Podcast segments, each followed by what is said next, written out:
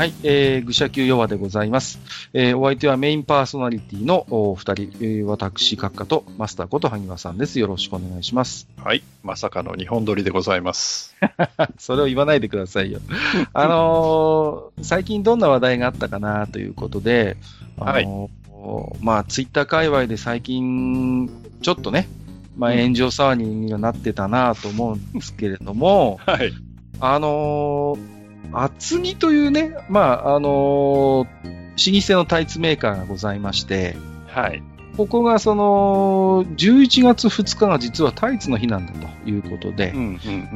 もともとこのタイツの日というのはまた厚木とは関係なく存在していたようなんですけれども、まあ、そうでしょうね。うん。まあ、ここに合わせて、まあ、厚木がですね、その、まあ、PR ということで、えーまあ、様々なイラストレーターさん、絵師さんと、まあ、あの、まあ、コラボをするという形でですね、えーいろいろと企画をされていたということが、えーありまして、なんと。はい。うん。えーよくご存知かなと思う。そんなことないですか？まあねそうですね。あ、そうですか？よく言いますけど。まあ、で、そんなね、えータイツの、まあ、PR ということで様々なイラストを、まあ、公式のね、えー企業のアカウントもリツイートのなんかをして、まあ、ご紹介をしていくというような、あまあ、えーイベントといいますか。そういうものがあったようなんですけれども、えーそれがちょっと炎上ということで、はい。あのーちょっとこれが、えー企業の、えーと、ちょっと企画としてはいかがなものかということでですね、えーちょっと炎上してしまったということが、えーありましたね。ますでねまはい。結果から言いますと、あのーまあ、えー会社の方としてはですね、えー謝罪をして、えー不適切でありましたということで、えーこのキャンペーンにより多くの皆様に不快な思いをさせてしまいましたことを深くお詫び申し上げますということで、えー謝罪の、まあ、えー発表が、えーあったと。まあ、はいやっぱ謝罪に追い込まれたと言っていいのかもしれませんが、えーということがありました。で、これをめぐって、えーいろんな意見がですね、皆様、やはり出てきまして、えーうんやはりこれは不適切だったんじゃないかという意見もあれば、いや、それはちょっと行き過ぎだと、えーいうような意見もあったように思います。うん。はい。で、どうなんですかね、その、私が最初に思ったことは、その、キャンペーン自体は、個人的にはね、そんなにその、そのもの、キャンペーンそのものが悪いということはあんまりなかったのかなという気は、僕はしてるんですね。何の問題もないと思いますよ。はいはい。はい思ってるんですね。うん、うんはいた一方で、じゃあ戦略として、それがその厚木が提供しているタイツの購買層に対して、どこまでリーチする企画なのかなっていうのは、ちょっとあの疑問はやっぱりあったんですよね、正直なところ。うん。で、ただもちろそん、まあ、もちろんメインの購買層、購買層であるところの女性がまあ、いて、で、女性の中でもこの企画を支持する人ももちろんいました。はい。うんうん。うんうん。非常に魅力的で可愛いイラストがあって素敵だと思うっていう意見も実際多くあったようなんですよね。うん。はい。ただ一方で、やっぱりちょっとこう、あの、不愉快だと。うん不快であるって、あるいは、それがね、性的な搾取であったり、性的な、えー消費に当たるのではないかというような、えー意見も出てきたとはい。いうことで、まあ、主にこの部分でしょうね。あの、議論の的になっているのは、こういった、えー企画によるイラストというそのものが、果たしてこの今回、そういう性的な搾取や性的消費、あるいは性的視点で見られる対象として描かれているのではないかという指摘。この部分がおそらく大きな、まあ、えー論点になってきているのかなと、個人的には思っているんですが、こう、どうですか？マスターなんかこういう一連の騒動なんか見てまして、まあ、ちょっと今、はい、ちょあの、ご意見もありましたけど、どういう、まあ、感想というか、お持ちなのかなと思って。あの、正直ですね、はい。あの、最初に、まあ僕はあの、いつも見てる、まあツイッターでね、はいよくあのイラストを上げてらっしゃるイラストレーターさんがいて、で、その方が毎週1回、2回くらいこう、まあシリーズもののイラストを上げてるんですよ。はい。で、それが楽しみでずっと見てて、で、その方がまあ今回その厚木さんとのコラボをやるっていうのもちょっと見てまして、はい。で、その方の実際のそのコラボのイラストも見てるんですよ。えええで、す3枚かなぐらいあって、それは全然普通、まあ普通って言ったらあれなんですけど、まあ、僕らの感覚がぶっ壊れてるって言ったらそれまでかもしれませんが、えはい。1枚目が普通にオフィス、オフィスに向かう、まあ朝の通勤風景みたいな感じで、女の子がおはようって言ってるだけ。はい全身のイラストが出てるだけ。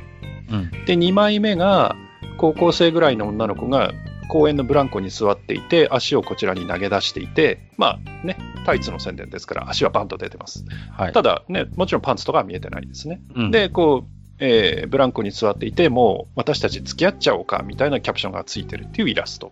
はいはい。で、3枚目が、今度は夜のイラストで、まあちょっと少しドレスアップした女性がうん、お待たせって言って車から降りてくる。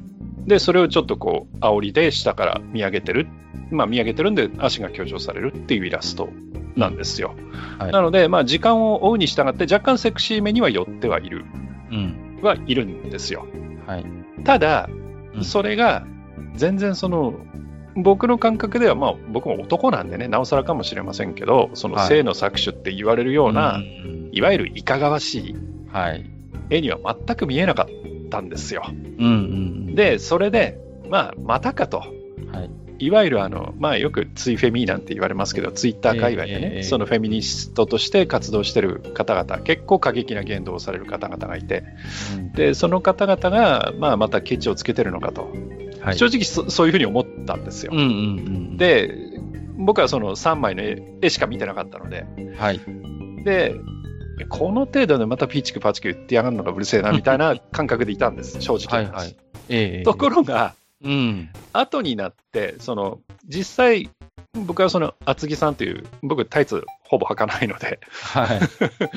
まあ男性用のってほぼないと思うんでね。そうですね。で、うん。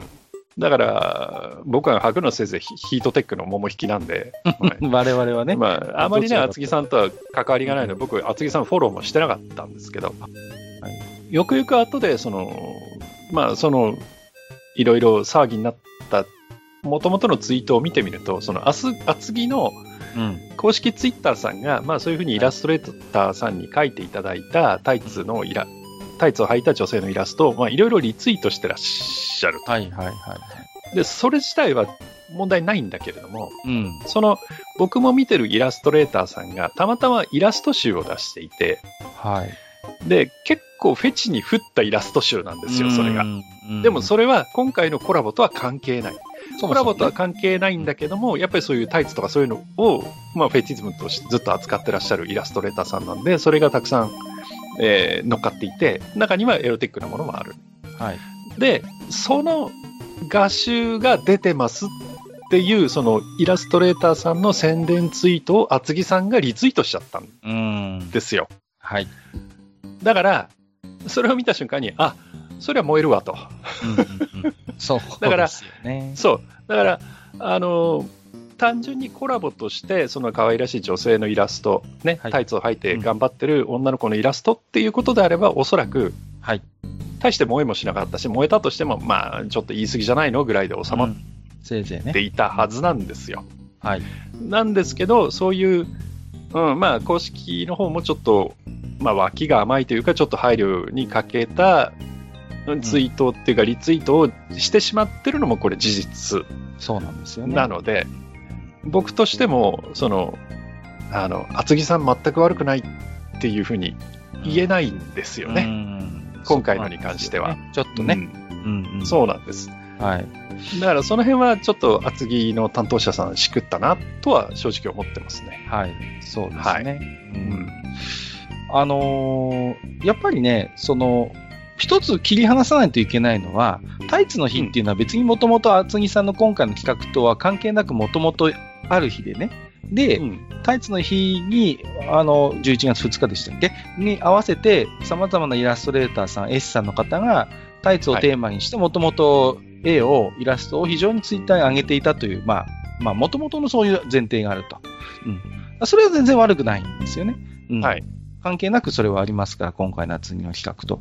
で、まあ、ただまさにマスターがおっしゃったように、まあ、その企画の中で、その、おそらく、その、厚木さんの公式のツイッターアカウントそのものにも結構フィーチャーされた部分があって、よくよく辿ってみると、やっぱりマスターのおっしゃるように、ちょっとこれは企業アカウントとしてリツイートしたりするのはどうなのかなっていうものが実際にやっぱり中にあったと。はい。これね、結局、あの、脇の甘さなんですよね。で、うん、そういう一つほころ、まあ、これも SNS の怖いとこなんですけど、一つそういうほころびがあると、まあ、一点集中といいますか。はい。そこからね、こう、まさに、こう、ありの一決じゃないですけれども、うん、うん、あの、けしからんっていうことで、まあ、様々な、やはりご意見が、こう、そこにこう集中してしまってですね、うん、うん、で、最終的にはちょっと謝罪にやっぱり追い込まれてしまうといったような、うん、ところがやっぱり出てきたのかなと思うんですね。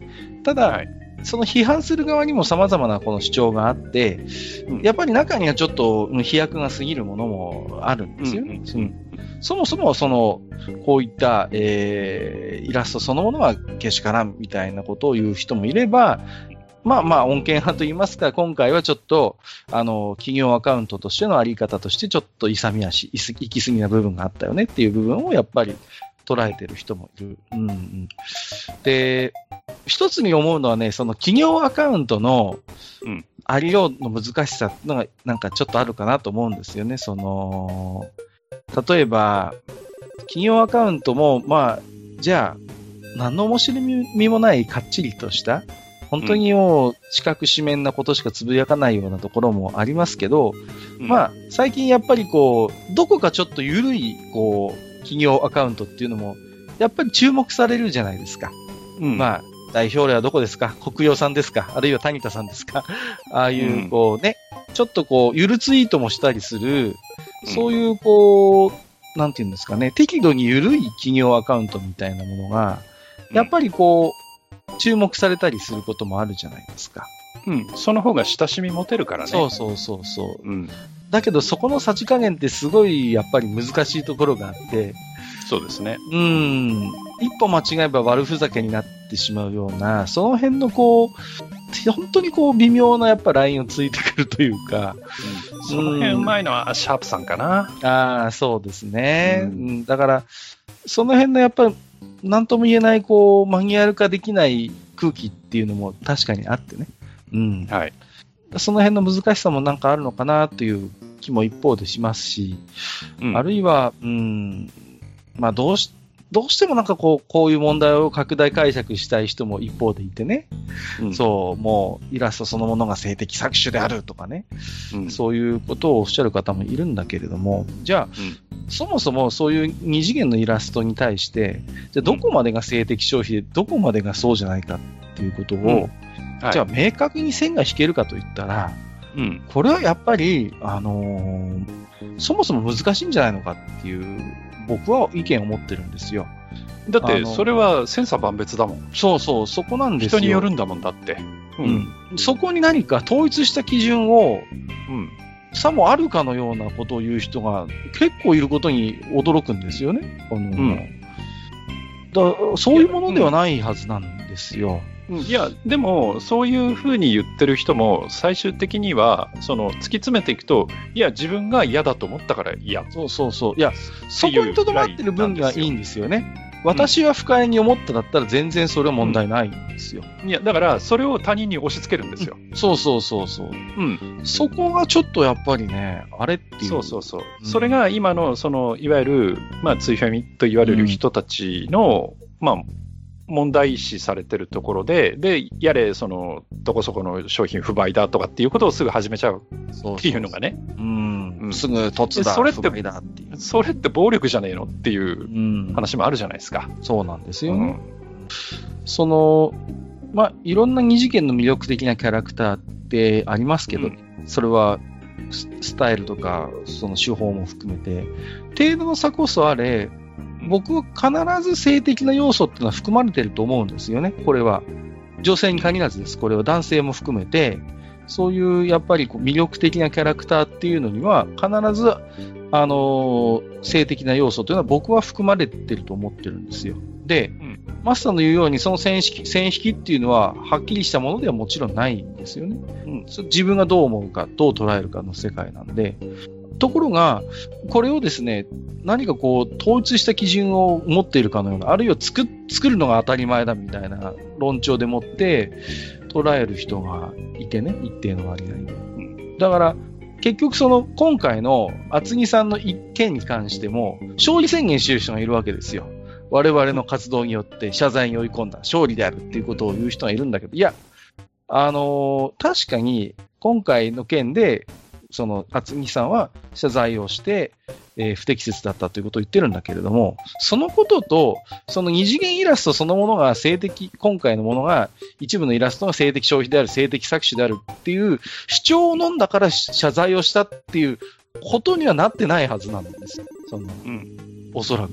だけど、その謝罪したっていうファクトの一時をもって、我々がそこでこう、要は声を上げたから謝罪したんだ我々の勝利であるっていうことをさ、宣言する人がいるわけですよ、こう。だからそこがなんかちょっと根の深さだなと思うんですよね。つまんねえやつだなって感じですけどね。いやいや、そうなんですけど、はい、で、でその、それを言ってる人が本気でそう思ってるのか、あるいはまあ、ある種のあ、それも含めての煽りなのかっていうのはわからないんだけれども、うん。それを見てるまた別の周囲の人間がまたいるわけで、で、そういう人たちの一部がまたね、あ、そうかっていうことで、何かそういう、こう、感化されてしまうというか、うん、なんとも言えない、こう、SNS の、うん、なんかこう、難しさというか、なんか分断がそこにあるんだなっていうことを思うんですよね。うん、あのー、その辺はですね、まあ、いくつかの問題が絡み合ってる部分ではあるんだけれども、うん、そうですね。あのー、そもそもまあ、僕なんかもね、はい。まあ、よた話でたまにその、うちの奥さんと、はい。話をしたりするんですけど、例えば、例えばですよ。はい。あの、僕がどっかその夜の街に遊びに出たとして、はい、その僕の行動どこからだったら浮気だと思うみたいな話って、はいはいはい。まあ、あるじゃないですか。出ますよね、たまにね。で、例えば、あの、独身の女の子と2人でご飯を食べに行った。はい、2人っきりでご飯を食べに行った。うん、これは浮気ですか？浮気じゃないですか？とかね。うん、はい。うん。じゃあ、例えば、えー、2人で飲みに行って、例えば2人でカラオケをしに行った。これは浮気ですか？浮気でないですか？とかね。はい。うん。まあ、いろいろあるじゃないですか。で、まあ、段階いろいろあるじゃないですか。はいはい。たまたま相談を聞いてあげるのに、どっか喫茶店みたいなところに2人でいて、長時間お話をしました。それはどうですか？とか、じゃあどっか行くときに2人で手をつないで歩いてました。どうですか？とかね。うん。またちょっと変わって、例えば僕が出張に行きました。はい。で、出張に行って、ちょっとムラムラしましたと。うん、で、ちょっとそういうお姉さんのいる店に、例えば行ってきました。はい。これはどうでしょう？とかね。うん。あとは、例えば、ムラムラしたので、ホテルでちょっとエッチなビデオを見ました。はいはいはい。これはどうなんでしょうとかっていうのがある。うん、そういういろんなケースってあるじゃないですか。うん。で、あのー、意外とこれって、その女性によって、その取り方が違うっていうのがあって、はい。うん、例えば、いわゆるその行為をしてしまったら浮気です、うん、って捉える人もいるし、はい。まあ、中にはまあ旅先でその別に心があるわけじゃなくてちょっと遊んだだけ、うんうんうん、だったらまあそれは浮気とは言わないよね。っていう女性もいる、はい、そうかと思うとエッチなビデオを見ただけで浮気だっていう人もいる。はいはいはい、という具合に例えばそのえー、浮気っていう行為一つをとっても、うん、その女性によってどこからが浮気ですっていうラインっていうのは定まらないんですよ。そうですね。うん。うん、で、同じように、あるイラスト、まあ写真でもいいんです。これは別に二次元に限った話じゃないので、はい、えー、そういう女性の画像を見たときに、うん、どこからがそれが性的搾取っていうと分かりづらいんで、うん、要はいやらしい。いやらしい目で見てしまう。いやらしいって思うのか？はいはいはい。っていうのって、その人によって全く違うわけです。で、それっていうのはおそらくその人の持ってるあの、こういうこと言うと本当に炎上するかもしれないけど、うんその人の持ってる自分という女性に対しての自信とかコンプレックスとか、うんうんいろんなものが混ざり合っていて、ね例えば胸の大きい人の写真だったらもうそれだけでいやらしいって思う人もいるかもしれないし、はい。ね、水着ぐらいだったら OK っていう人もいるし、はい。水着でもポーズによるよねっていう人もいるじゃないですか。うんうんうんうん。例えばね。だから、一義的には決まらないんですよ、まず。うんうんうん。じゃあ、そんな中でいろいろガーガー言ってくるっていう人がいるっていうのは、まあ、ちょっと戻って、その、こキャンペーンをやる話に持ってって、その企業サイドの話をしたときに、はい。企業のその姿勢として、うんそういう、とにかくラインが定まらない、そのクレームが来る来ないっていうね、はいラインが定まらない、そういう題材について、今回キャンペーンを打つっていうときは、当然リスクを考えなきゃいけないわけじゃないですか、炎上のリスクっていうの。そうですね。非常にでセンシティブな部分を扱ってます。で、うんそうすると、企業も大人だし、イラストを描いてる人もそこそこ大人な方々ばっかりなはずなんですよ。はいはいはい。だったら、そういうコラボをするときに、うん今回のコラボでは、このラインは超えないようにしましょうっていううん線決めをしてね、はい。例えば、まあ、タイ例えばタイツのイラストだったら、うんまあ、タイツ見えるのはいいですと。ただし、例えば、下着が見えるのはまずいですよねとか、うんうんうん。あとは、えーその辺一度公開する前にこちらでクオリティのチェックをさせてくださいと。うん。うん。で、そこで、ちょっとこれはエッチですねっていう話になると、ちょっとそれは今回ごめんなさいっていうふうにしたいと思いますみたいな取り決めっていうのが果たしてあったかどうか。そうですね。うんうん。それは大人と大人の仕事なんだから、そこはきっちりクオリティのチェックをするべきであって、そうなんですよ書く側もいい年こいた大人なんだから、うん。その、えーコラボでキャンペーンで企業の顔としてのイラストを描くということであれば、はいじゃあ何でもかんでも自分のフェチズムみたいな欲望を全部イラストにぶつけていいのかうんうんっ。ていうところは少し考えるべきなんですよ。そうですね。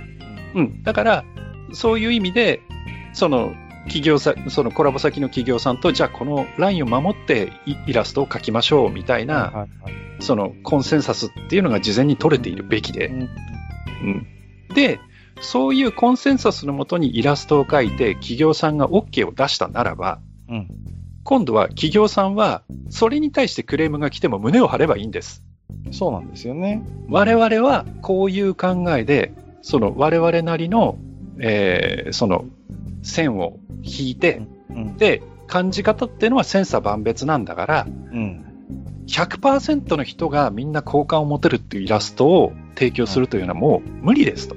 そもそもね。だから、我々としてはこのラインだったら OK ということで、えーイラストを発注して、事前にチェックをして、お出しし、うん紹介をしていますと。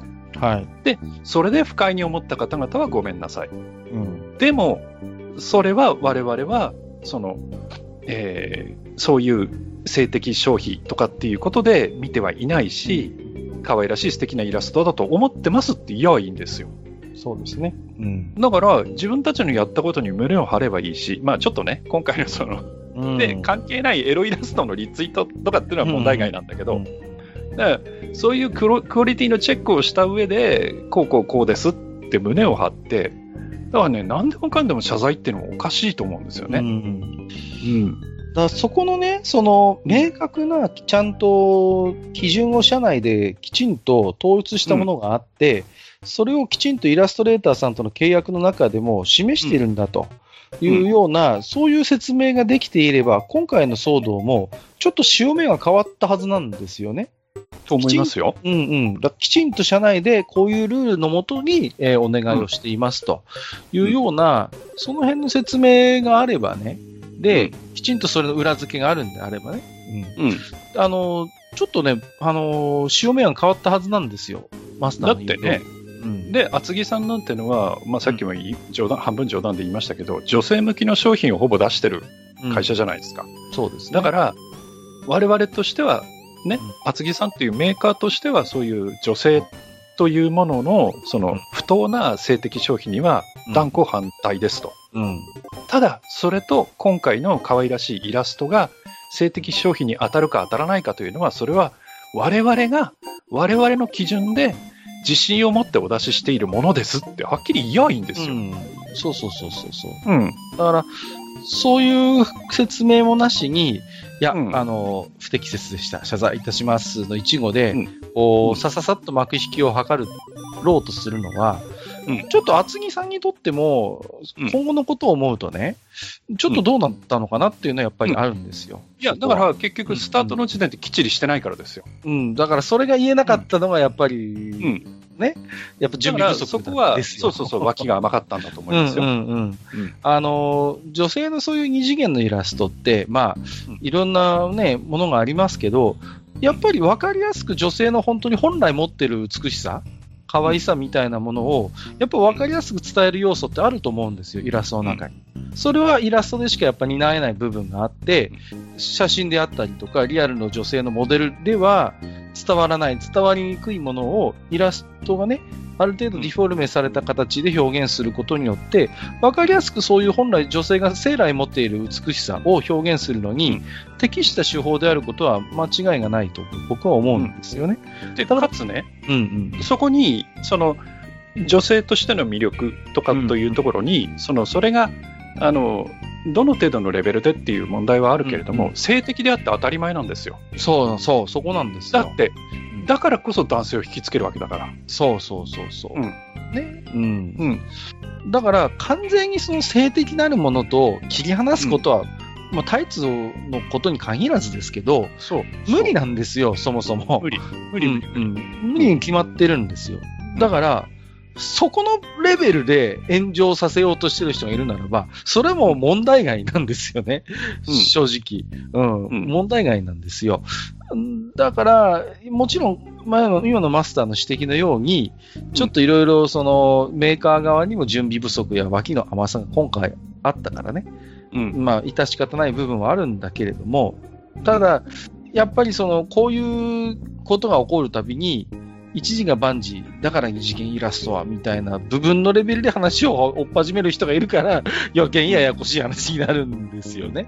うん、うん、で、もう一つ僕ちょっと思うのが、こういう、はい、いわば、その単発のイラストみたいなものって、その、炎上しやすいんと思うんですよね。その、過去にもいろんな例があるじゃないですか。例えば、某自治体の、その、ポスターがね。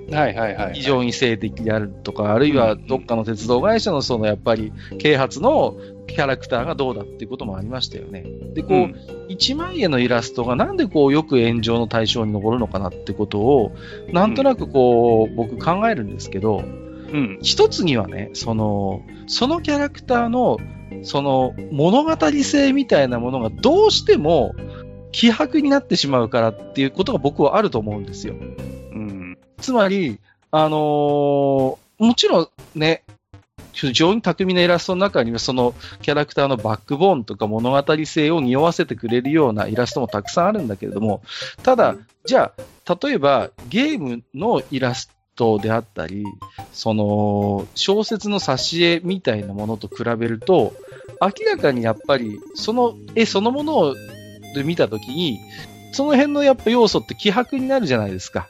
例えばそのキャラクターがどういう性格で、どういう筋で、家族にはどんな人がいて、友人関係はどうでみたいなことって、まあ、まあ、まあ、わかりませんよね。どういう考えを持っていて、っていうような。うん。だけど、ゲームとか小説のそういう女性キャラクター、まあ、女性に限らずですけど、キャラクターっていうのは、物語の中でそのキャラクターがいるわけなので、非常にその辺のキャラクターとしてのバックボーンがはっきり描かれるし、想像できるっていう部分が違うのかなと思うんですね。で、うん、そういうキャラクターっていうのは、あの、その辺、物語性がきちんと描かれているキャラクターって、なんか僕炎上しにくい気がするんですよ。変な話。例えば。あとね、うん、うんうん、絵柄の問題とかもあると思うんですけど、まあいいです。はい、続けてください。いやいや、ええー、すいません。そう、うん、だから、その、まあね、一般小説でも、あのー、も、なんていうのかな、本当にこんなんどうなんだみたいな、結構えぐい性的な、本当に、あのー、要素を持ってるキャラクターって5万と言いますけど、そういうのってあんま炎上したりしないんですよね。で、一つにはまあ、なかなかこう見えてこない。わかりやすくないっていうのもあるんですよ。炎上しにくい理由として。ね。うんもう一つはそのやっぱ持ってる物語、キャラクターとしての物語性がやっぱり濃いっていう部分は僕はあるような気がして、だその辺がやっぱ攻撃されにくい状材料になってるのかなっていう気はするんです。で、もう一つ、最後にもう一つ言いたいのが、その、マスターが最後に言ってた部分で、その、うん一般的な、なんていうんですか、イラストとして、こう、うん。どこまで、なんか社会的にこう受け入れられるかっていうボーダーで勝負する世界があるじゃないですか、SNS の中で。うんこれ明らかにエロ絵だよねみたいな世界もあるあるけど、一方で、まさに企業の PR に使えるような部分での二次元キャラクターって、なんか、その、どこまで社会的に許されるのかみたいな、そういう結構、境界の部分にいたりするじゃないですか。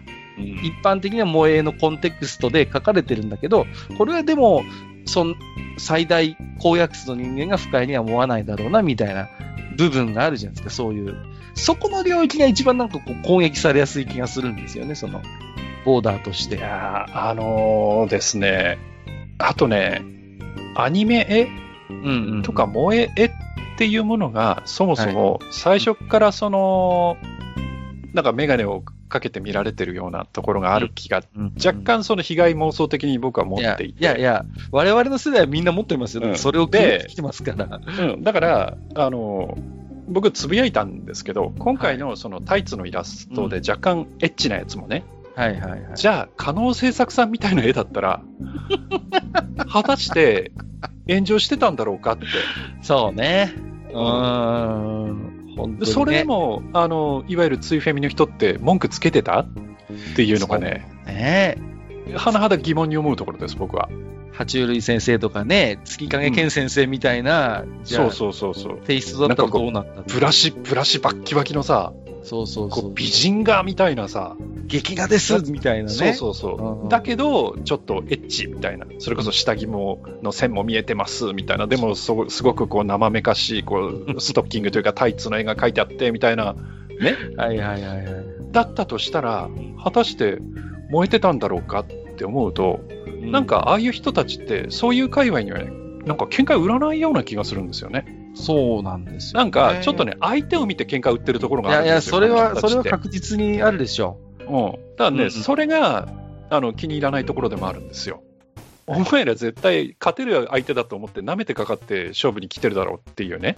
う。そうそうそうそうそう。若そうですよね。うん。干ね、その、こう、匂いを感じてしまうんですよね。はいはいはいはい。うんわかりますね。うん。はい。だから、うん、な、なんていうんですかね。